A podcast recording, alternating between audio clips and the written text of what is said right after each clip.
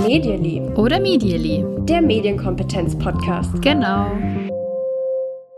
Hallo und herzlich willkommen zu einer neuen Folge von eurem Lieblingspodcast, dem Medially oder Medially Podcast. An den Mikros sind wie immer Natascha, hallo. Und ich bin Kim. Wir sind zurück nach einer kurzen Sommerpause, würde ich mhm. sagen. Und ich bin, also ich bin aufgeregt auf die neue Folge, die jetzt heute ansteht. Die Natascha hatte nämlich einen Themenwunsch. Ja, ich hatte einen Themenwunsch, aber ehrlich gesagt kam der von dir. In einer von den letzten Folgen hast du so ganz nebenbei den Third-Person-Effekt gedroppt und mir ist aufgefallen, das war früher so eins meiner Lieblingsthemen aus der Medienwirkungsforschung. Haben wir, glaube ich, schon öfter gesagt, dass wir das beide im Studium irgendwie mega faszinierend fanden, dass das was war, was uns beiden Spaß gemacht hat.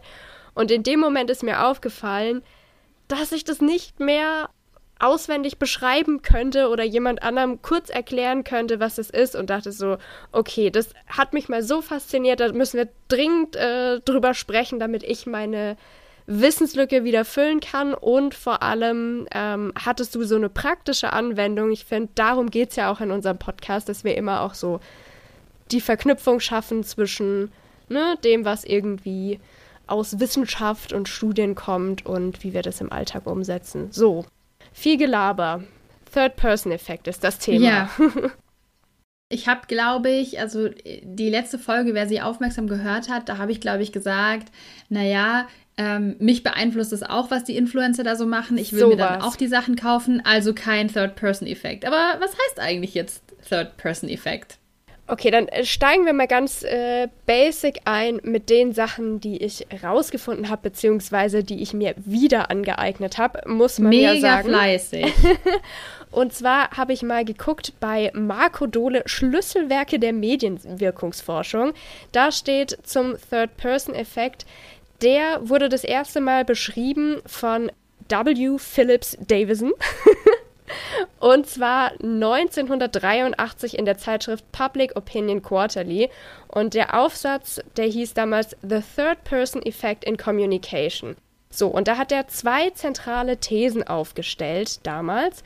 Und zwar war die erste These, Menschen gehen davon aus, dass andere Menschen stärker als sie selbst von Medien bzw. Medieninhalten beeinflusst werden. Also das war seine erste These. Und die zweite These war, die Wahrnehmung starker Medieneinflüsse auf andere kann zu einer Beeinflussung des Verhaltens von Menschen führen. Zu dem Zeitpunkt hatte der das noch nicht wissenschaftlich überprüft, der hat diese Thesen aufgestellt, aber mittlerweile wissen wir durch zahlreiche empirische Studien, da ist was dran. Um es mal konkreter zu machen, noch ein anekdotisches Beispiel von Davison, was ich ganz schön finde. Vielleicht hattest du das auch in der Uni. Ich habe mich nicht mehr dran erinnert, aber vielleicht kennst du das. Gar nicht. Nee, mir kommt das auch, also ich habe das hier in den Notizen, weil Natascha hat es natürlich wieder top aufbereitet, habe ich es gesehen und ich kannte es nicht oder ich erinnere mich nicht. Das muss man zugeben, man hat ja auch so kleine Wie, Und das Studium war doch quasi gestern. Aus dem Studium. okay, also 1983, da hat er in diesem Aufsatz eben geschrieben, ein Beispiel aus dem Zweiten Weltkrieg, die Wirkung von Flugblättern. 1945 im Zweiten Weltkrieg, da hat die japanische Luftwaffe Flugblätter über einer Pazifikinsel abgeworfen, auf der US-Truppen waren.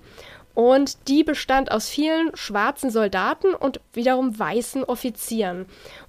Die Soldaten, die wurden in den Flugblättern aufgefordert, nicht ihr Leben für, ich zitiere hier, den weißen Mann zu riskieren und aufzugeben oder zu desertieren. Hm? Also das, diese Flugblätter hat die japanische Luftwaffe abgeworfen und am nächsten Tag wurde die Einheit, also die US-Truppen, verlegt, obwohl es keine Anzeichen gab, dass die Flugblätter die Einstellung der Soldaten beeinflusst hat.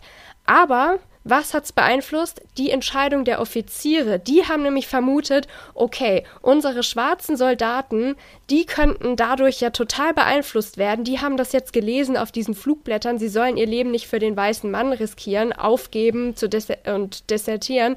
Und deswegen haben sie sich entschlossen, okay, das müssen wir ganz schnell beenden hier an der Stelle. Wir brechen das ab und gehen hier weg.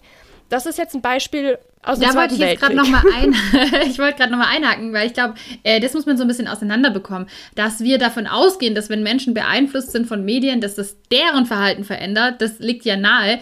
Aber hier geht es jetzt konkret nochmal drum, dass nur der Gedanke, dass ähm, ich vielleicht als, als Person, die sozusagen ähm, dem Third-Person-Effekt unterliegt, vermute, dass jemand anderes stärker beeinflusst wird, das verändert auch mein Verhalten. Also nicht nur das Verhalten der Person, sondern auch wirklich meins, wie man jetzt an dem Beispiel, finde ich, total gut verstehen kann. Und das geht ja schon nochmal einen Schritt weiter, weil da könnte man eigentlich sogar sagen, es ist ja dann irgendwie in gewisser Weise so eine sich selbst erfüllende Prophezeiung. Wenn ich etwas glaube, dann wird es vielleicht auch so sein, weil ich es dazu bringe in gewisser Weise, wie hier, ich stationiere die Einheiten irgendwie anders. Genau, jetzt haben wir eben ein, ein sehr, sehr altes Beispiel hier mit Flugblättern. Wir können das jetzt aber sehr gut äh, in, die, in die Neuzeit auch gleich übersetzen, weil wie gesagt, diese Thesen, die wurden durch zahlreiche empirische Studien bestätigt. Also dieses Medienwirkungsparadoxon, das gibt es tatsächlich. Ganz einfaches Beispiel aus der Uni, an das ich mich erinnere, ist das Thema Werbung. Also, ne, wenn wir Werbung mhm. gucken, dann gehen wir schnell davon aus, oh Mensch, äh, die Werbung hier, die beeinflusst hier meine Freunde zum Beispiel für uns, denke ich, war das spannend, weil wir beide ähm, Kommunikationswissenschaften studiert haben, ne, im Bachelor. Da war das natürlich so, wir beschäftigen uns viel damit. Und dann, glaube ich, ist auch dieses, da erinnere ich mich so ganz grau, dann ist dieser Third-Person-Effekt vielleicht sogar noch höher, weil man sagt, naja, ich beschäftige mich damit, ich kenne mich damit ja aus. Deswegen hat die Wirkung, hat die Werbung auf mich jetzt keinen großen Einfluss, weil ich verstehe Werbung, ne? ich kenne ja die Konzepte, wie das funktioniert. Mich beeinflusst es nicht. Aber die anderen, die mit mir in der WG wohnen und das nicht studieren, die beeinflusst es ja schon. Das ist, finde ich, so ein ganz klassisches Beispiel für ähm, den wahrgenommenen äh, oder für den Third-Person-Effekt, dass ich eben denke, die anderen sind mehr beeinflusst als ich. Und ich glaube schon, dass auch wir Menschen in der Medienpädagogik, ähm, die mit Medien zu tun haben, da auch ganz oft ähm, sozusagen drauf reinfallen, weil wir eben glauben, ja, ich kenne mich ja damit aus, dann kann es mir ja nicht passieren. Und deswegen mhm. war mir mhm. das in der letzten Folge auch so ein, so ein Anliegen, ähm, zu sagen, naja, ich bin da genauso betroffen und das muss ich mir auch immer wieder klar machen. Ja, ich finde, ähm, das vor allem kann man schon mit Jugendlichen oder auch mit, mit Kindern schon beobachten. Also schon so ab einem Alter von zwölf oder so mache ich die Erfahrung, dass Kinder oder Jugendliche ab dem Alter sagen, also was die jüngeren Kinder heute alles schon schauen, machen im Internet und so weiter. Also für mich mir macht es ja nichts aus. Ich verstehe die ganze Sachlage, aber für Jüngere, ah, da ist es schon sehr gefährlich. Die durchschauen das ja alles noch nicht. Zum Beispiel Kettenbriefe ja. oder ähnliches, ne? Die Thematik. Also ich verstehe das alles, aber ja, Jüngere, die könnten dadurch total beeinflusst werden und verängstigt werden da kommt dann auch schön und gerne mal so ein Schutzgedanke auf. Sollten wir die davon alle fernhalten? Für mich ist das kein Problem, aber die Jüngeren, ja, die müssen geschützt werden. Das erlebe ich tatsächlich schon sehr, sehr früh. Ja, mit Kettenbriefen kann ich das nur bestätigen. Selbst immer in der fünften Klasse, wo die Kids ja wirklich jung sind und zum großen Teil ein Smartphone auch ganz neu haben. Äh, selbst da höre ich ganz oft sowas wie, ja, es gibt auch gruselige Kettenbriefe, warum sollte man die nicht weiterschicken? Ja, weil kleinere Kinder könnten davor Angst bekommen ah, weiß nicht, ob es nur kleinere Kinder sind oder ob es auch euch betrifft. Ähm, ganz easy, cooles Beispiel, würde ich sagen. Ja. Ich finde da auch immer wieder erstaunlich, ich weiß nicht, wie du das erlebst, auch diese Tendenz das verbieten oder einschränken zu wollen für jüngere Kinder. Also das, was man selber vielleicht auch gar nicht erlebt hat, also für mich selber, ich durfte das nutzen, aber wenn ich jetzt so drüber nachdenke als zwölfjähriges Kind oder Jugendlicher, dann sage ich, äh, nee, das sollte man auf jeden Fall beschränken, weil das könnte ja ganz, ganz schlimme Auswirkungen haben. Oder auch beim, beim Thema Werbung. Ähm, ne, auch wieder, wie, wie du gerade erzählt hast mit der WG, aber auch, auch bei Kindern schon, ich kann das erkennen, ich stehe da drüber, aber die Jüngeren, ähm, die nicht, da sollte man strengere Maßstäbe ansetzen. Man hat es, finde ich, auch ganz oft, wenn man mit nicht mehr den ganz Jungen zusammen ist. Also ich habe jetzt vor kurzem, ich glaube, das waren siebten und achtklässler gesprochen und äh, da kam dann auch irgendwie so ein Satz, ja, das ist ja voll wichtig, weil was die da heute schon alles machen und was die da schon alles, was da schon alles gibt und so, die gucken da ja immer drauf. Und naja, also wenn ich mich erinnere, jetzt vor zwei, drei Jahren, da war das nicht so anders. Also mhm. diese Gedanke, die machen das alles viel mehr und für die ist das alles viel gefährlicher. Obwohl der Unterschied faktisch wirklich nicht so groß ist, den merkt man irgendwie auch da schon sehr schnell. Mhm. Aber nicht nur bei Jugendlichen und bei Kindern ist es der Fall, würde ich sagen, dass die so einen Third-Person-Effekt, ich weiß gar nicht, wie sagt man denn da, haben oder dass der bei denen auftritt? Ich glaube, ja, auftreten hört, hört sich ganz gut an. ähm, ja, das, das haben wir natürlich auch total ähm, bei Erwachsenen, gerade im pädagogischen Bereich oder woran ich auch sofort gedacht habe, ähm, ist die Politik zum Beispiel beim Thema Jugendschutzdebatten zum Thema Killerspiele. Das kommt ja immer und immer wieder hoch und da ist auch die vermutete Auswirkung auf Kinder und Jugendliche, die Games nutzen, die in irgendeiner Weise Gewaltdarstellungen zeigen könnten oder vermeintliche Gewaltdarstellungen ähm, zeigen oder im, im Spiel enthalten sind. Ähm, das kommt auch immer wieder hoch und da wird auch, hatten wir, glaube ich, auch schon häufiger im Podcast, sehr, sehr undifferenziert ausgeteilt, ohne viel, viel Wissen über Games letztendlich auch. Ähm, aber auch da würde ich sagen, greift der Third-Person-Effekt, weil da ähm, wieder davon ausgegangen wird, äh, dass Kinder und Jugendliche davon stark beeinflusst werden, auch stärker als Erwachsene jetzt. Und ja, die versuchen damit natürlich auch ähm, irgendwie das Verhalten von Jugendlichen zu beeinflussen, indem sie zum Beispiel strengere Gesetze fordern oder strengeren Zugang zu Spielen. Ähm, solche Sachen. Das sehe ich auch beim Thema Pornografie. Erwachsene Menschen konsumieren mit Abstand die meisten pornografischen Inhalte, nicht Jugendliche, wenn wir uns das jetzt in absoluten Zahlen anschauen. Ähm, aber bei Jugendlichen, da wird dann angenommen, oh, das muss ganz, ganz schreckliche Auswirkungen haben. Ähm, für Erwachsene wiederum ähm, wird da nicht so stark drüber diskutiert. Social-Media-Nutzung, nächstes Beispiel. Oh, macht mit Sicherheit ganz schwerwiegende Auswirkungen auf Jugendliche, diese Darstellung, diese Scheinwelt, ne? also alles Probleme, die man natürlich diskutieren kann. Auch Pornografie will ich nicht kleinreden, aber alles für mich Beispiele, wo ich immer im Kopf habe, ah ja, Third-Person-Effekt passt da eigentlich sehr gut rein. Da bin ich ganz bei dir und ich will da auch nochmal einhaken bei dem, wo, wo, du gesagt hast, das äh, will ich nicht kleinreden, weil ich glaube, das wollen wir beide äh, nicht, sondern wir sind ja nicht, zum, nicht aus Jux und Dollerei nur Medienpädagoginnen, sondern eben weil wir ja auch sagen und davon ausgehen, auch weil die Wissenschaft uns zeigt, dass es verschiedene Wirkungen gibt von Medien auf junge Menschen und dass es durchaus zu Problemen führen kann, wenn jemand ähm, in einem sehr jungen Alter gewalthaltige Pornografie konsumiert oder ja wahnsinnigen Druck durch Social Media ähm, verspürt. Aber es ist eben was anderes, wenn man das einordnet aufgrund von einer Studienlage, aufgrund von einer Wissenschaft, als wenn man per se gleich urteilt und sagt, naja, das muss ja so mhm. Dann würde ich das auch in die, in die Richtung Third-Person-Effekt, nämlich Schieben. Genau, wenn es nur darum geht, die, die Wahrnehmung ähm, starker Medieneinflüsse, also das, was ich glaube, was da passiert, ohne das geprüft zu haben wissenschaftlich, ja. Ja. Ich finde das auch nochmal in Bezug auf Influencer. Ähm, da ist es, finde ich, besonders krass. Also da fällt es mir so oft auf, weil hier ganz, ganz klar eigentlich immer ist für ganz viele Erwachsene, naja, die Kids, die nehmen das ja alles für bare Münze. Die checken das ja überhaupt nicht, dass da jemand was sagt, um Geld zu mhm. verdienen. Also, dass da auch davon ausgegangen wird, dass der, dass praktisch der Einfluss von einem Influencer alles, was diese Person sagt, wird eins zu eins von Jugendlichen immer unter allen Umständen als wahr und richtig und äh, kaufen und wie auch immer übernommen. Und das ist auch so diese Vermutung von einem extrem starken Einfluss und ich möchte diesen Einfluss nicht kleinreden, weil der ist zweifelsfrei da, das erleben wir auch in der Praxis ständig. Aber es ist trotzdem für mich so ein Fall von Third-Person-Effekt. Erstens, weil er häufig sehr unreflektiert ähm, praktisch geäußert wird, naja, die glauben das ja mhm. alles. Und es stimmt einfach auch nicht, weil, ja, können Natascha und ich auch aus der Praxis sagen, dass sehr viele Kinder und Jugendliche da schon reflektiert sind und schon sagen, ja, der hat da ein Placement gemacht und deswegen und hier, da kann man da gucken und naja, ich glaube das nicht.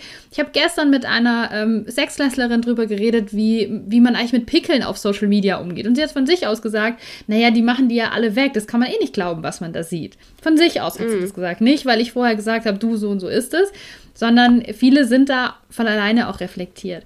Und der nächste Punkt, der für mich immer so ein Third-Person-Effekt irgendwie auch unterstreicht, ist, wenn man sich selber komplett rausnimmt.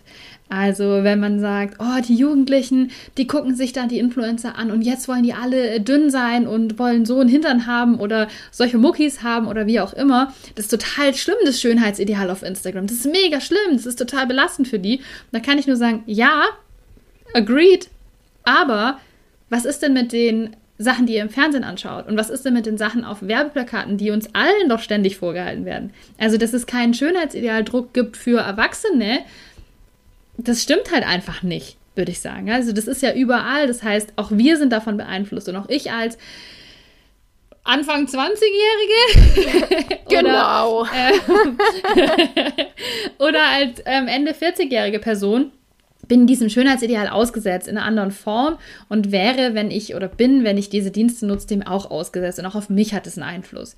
Ich mag da schon gefestigter sein in meiner Persönlichkeit, deswegen ist es vielleicht immer so ein bisschen schwierig, diesen Schritt von Erwachsenen zu jungen Menschen zu haben. Ich glaube, das muss man auch einmal festhalten. Aber zu sagen, ja, die glauben alles und die sind so schlimm davon beeinflusst, ohne daran zu denken, dass man selber wahrscheinlich auch betroffen ist in irgendeiner Art und Weise, da geht, glaube ich, einiges immer verloren an Informationen auch für einen selber. Mhm. Ja, finde ich ähm, total wichtig. Sollten wir gleich nochmal als ähm, Endausblick in der, in der Folge nochmal mit aufnehmen. ähm, so, was ist zu tun? Ich wollte noch eine Sache ansprechen, die ich jetzt gefunden habe, die für mich tatsächlich ganz neu war rund um den äh, Third-Person-Effekt oder TPE, TPE, wie er dann immer abgekürzt mhm. wird, wenn man irgendwie so eine Arbeit schreibt. und zwar habe ich beim äh, Journalistikon was gefunden, eine Erweiterung vom Third-Person-Effekt und den fand ich auch sehr, sehr spannend. Ich zitiere hier mal schnell. Neuere Studien untersuchen lediglich, welche Folgen der wahrgenommene Einfluss medialer Inhalte auf andere Personen hat. Dieser eng mit dem TPE verbundene Ansatz wird auch als Influence of Presumed Influence Ansatz bezeichnet. Also könnte man auf Deutsch nennen der Einfluss von wahrgenommenem Einfluss äh, oder angenommenem Einfluss. Angenommenen. Studien zu diesem Ansatz konnten zeigen, dass auch Politiker und Journalisten Zensurmaßnahmen befürworten, etwa wenn sie von einem starken Einfluss von Online-Medien auf andere Personen ausgehen. Und da musste ich jetzt sofort denken an die ganze Diskussion um die Zerstörung der CDU von Rezo. Wir erinnern uns kurz vor der Europawahl dieses Video, was Rezo, ein YouTuber, gemacht hat, was wahnsinnig groß geworden ist. Ähm, und die Reaktion aus der Politik Nämlich PolitikerInnen haben gefordert, solche politischen Videos, die sollten nicht mehr kurz vor der Wahl auf YouTube hochgeladen werden dürfen. Das sollte verboten werden. Klar, was war ihr, ihr Hintergrund dabei? Ähm, das könnte so stark beeinflussen, dass wir als Partei zum Beispiel keine Chance mehr haben, gewählt zu werden, wenn jetzt jemand so ein, zwei Tage oder am Tag von der Wahl sowas raushaut. Ähm, das könnte für uns total gefährlich sein. Also ähm, da anzunehmen, dass das so stark beeinflussen kann in der Wahlentscheidung, das hat mich äh, ziemlich erstaunt und äh, fand deswegen auch diesen Influence of Presumed Influence sehr, sehr spannend.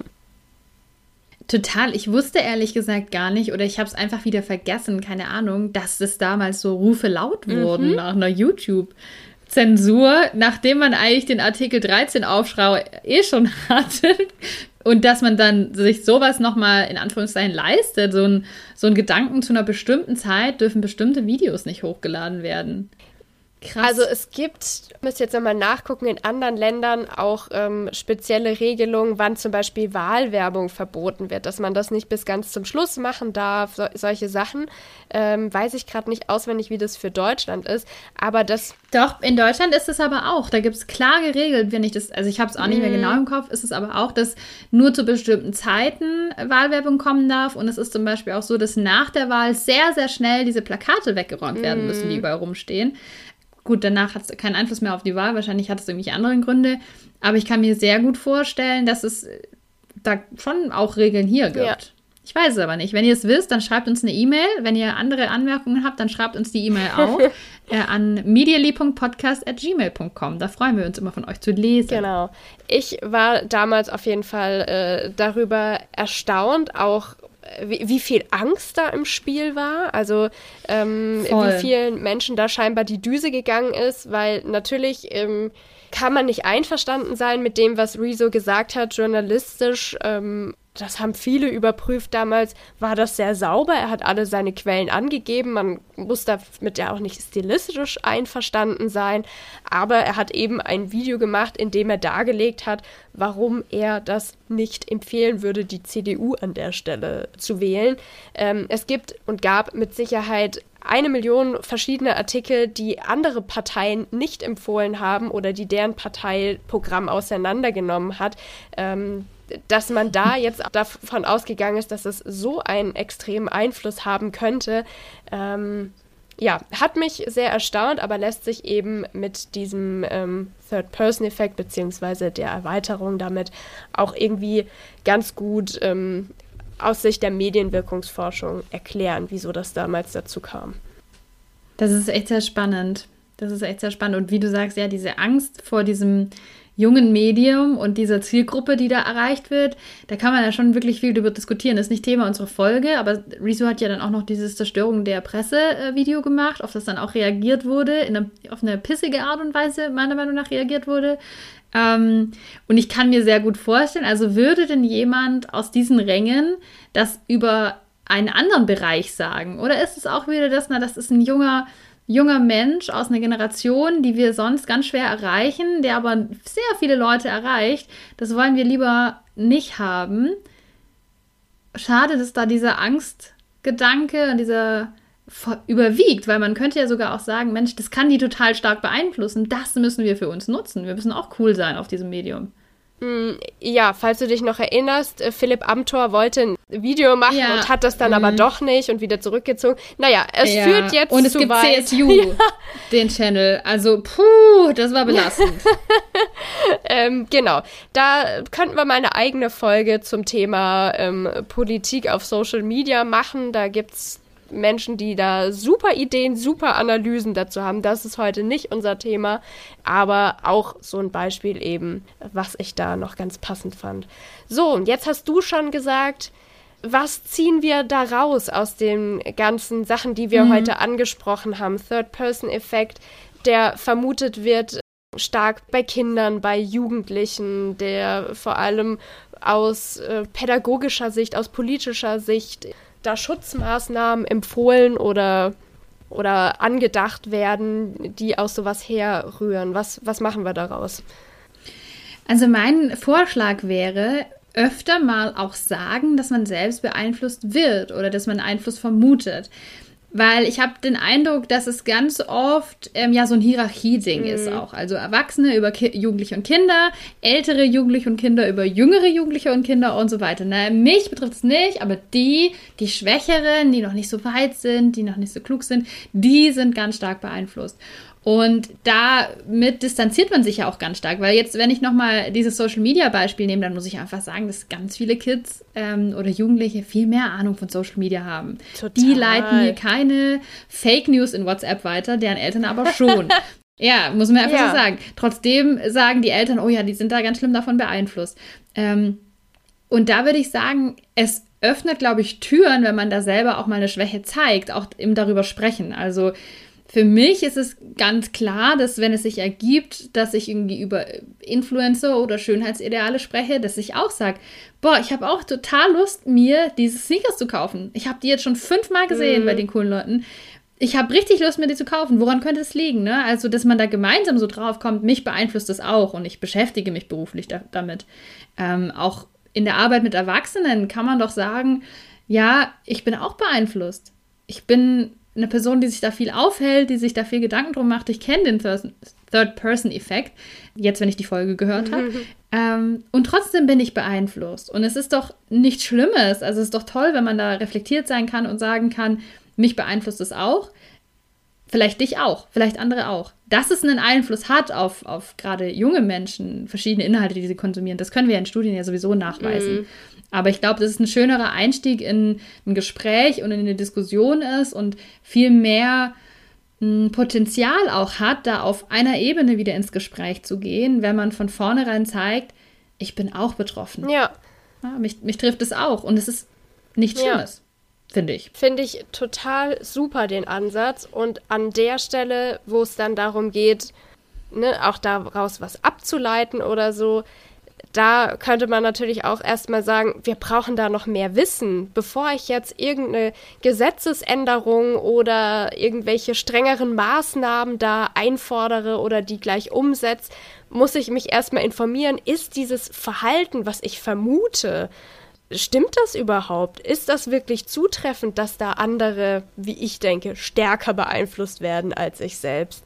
Ähm, das würde ich, würde ich auch sagen. Aber ich glaube, deins ist der, der wichtigere und der, der erste Schritt, den jeder auch machen kann. Und vielleicht auch mit das Schwierigste. Ich fange mal an mit was. Wenn ich eine Insta-Story mache, dann schaffe ich das auch meistens nicht ohne Filter. Natürlich bin ich beeinflusst von dem, was Same. ich sehe und guck mich dann mal in der Frontkamera an und denk, nee, so kannst du aber nicht rausgehen. Und wieso, ähm, ja, sollte ich da über Jugendliche urteilen, die das machen, ähm, wenn ich das selber auch mache? Also absolut. Ganz genau. Das ist einfach eine Umgebung, auf der wir uns aufhalten, wo das in gewisser Weise gefordert ist. Und ich glaube, es gibt verschiedene Ansätze.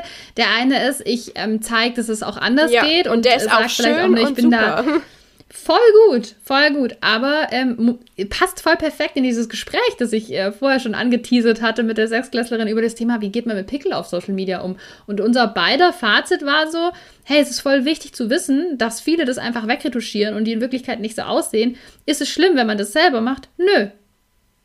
Wenn man eben so praktisch diese Reflexion hat, ja, ich bin davon beeinflusst und ich will, ähm, ich möchte es vielleicht auch machen, ist es cool und, und genauso okay zu sagen, nee, ich mache das mhm. nicht. Ja, also ich glaube, ähm, wir sind da ganz stark beeinflusst, auch wenn ich nochmal dieses Schönheitsidealthema aufgreife, immer zu sagen, ich glaube wirklich, dass es einen, einen wahnsinnig großen Einfluss hat, ähm, und das können wir so ja in Studien, wie gesagt, auch nachweisen, welche Schönheitsideale wir online ganz stark konsumieren und welche, welche Ideale eben uns Vorbilder vorleben.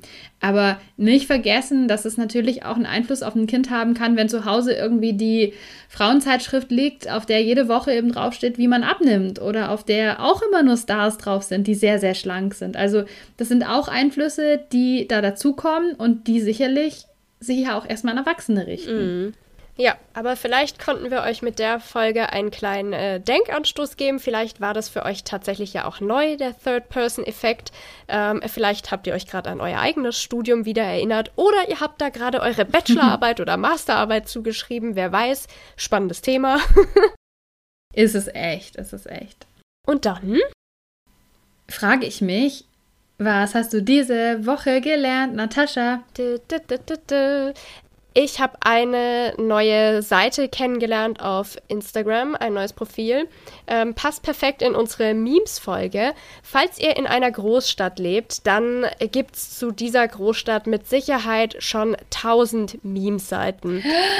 Und jetzt hat's mein Dorf geschafft. Das, wo ich aufgewachsen bin. Das kleine kleine Kaff, wo ich mittlerweile schon seit vielen Jahren nicht mehr da bin. Aber ich lach mich tot. Es ist wirklich, ich, so relatable, würde ich sagen.